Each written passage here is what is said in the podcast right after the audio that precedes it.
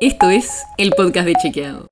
Un espacio en el que de lunes a viernes vamos a compartir con vos alguno de nuestros chequeos para que sepas qué de lo que se dijo o escuchaste es verdadero o falso. También te vamos a presentar las verificaciones que hacemos de las desinformaciones que andan circulando por ahí y vamos a traerte datos y contexto para entender mejor las noticias. Soy Olivia Sor. El primero de marzo es un día importante.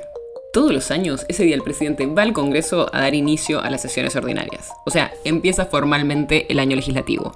Y el presidente tiene que dar un discurso, donde en general habla de los avances del gobierno y marca lo que serán los objetivos de su gestión para el año legislativo que empieza.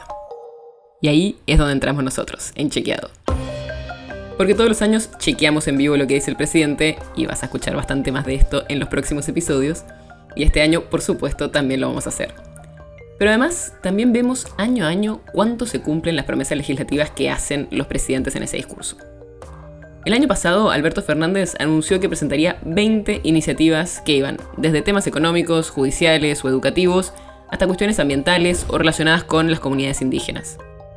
Sin embargo, de esos 20 anuncios, al día de hoy apenas uno es ley, la modificación del mínimo no imponible del impuesto a las ganancias.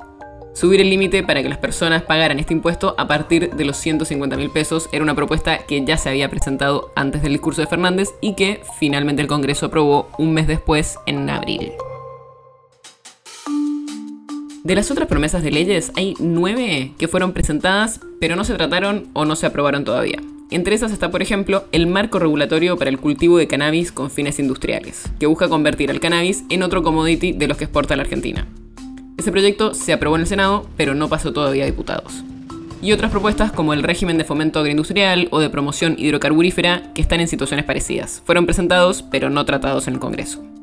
Después hay ocho proyectos que el presidente prometió de los que no hay novedades. Entre ellos está una propuesta para desdolarizar los servicios públicos o una nueva ley de financiamiento educativo. Y finalmente hay otras dos que fueron directamente resueltas por decreto. Para que sepas, en su primer discurso en el Congreso, en marzo de 2020, Fernández había prometido 11 iniciativas, y el año siguiente 7 ya se habían convertido en leyes. Así que el resultado que tuvo en este 2021 el gobierno empeoró. Y esto puede ser en parte porque hubo elecciones legislativas y el Congreso no sesionó tanto. Pero también le preguntamos al gobierno por qué todavía había 8 proyectos que ni siquiera se habían presentado y por ahora no nos contestaron. El podcast de Chequeado es un podcast original de Chequeado, producido en colaboración con Posta.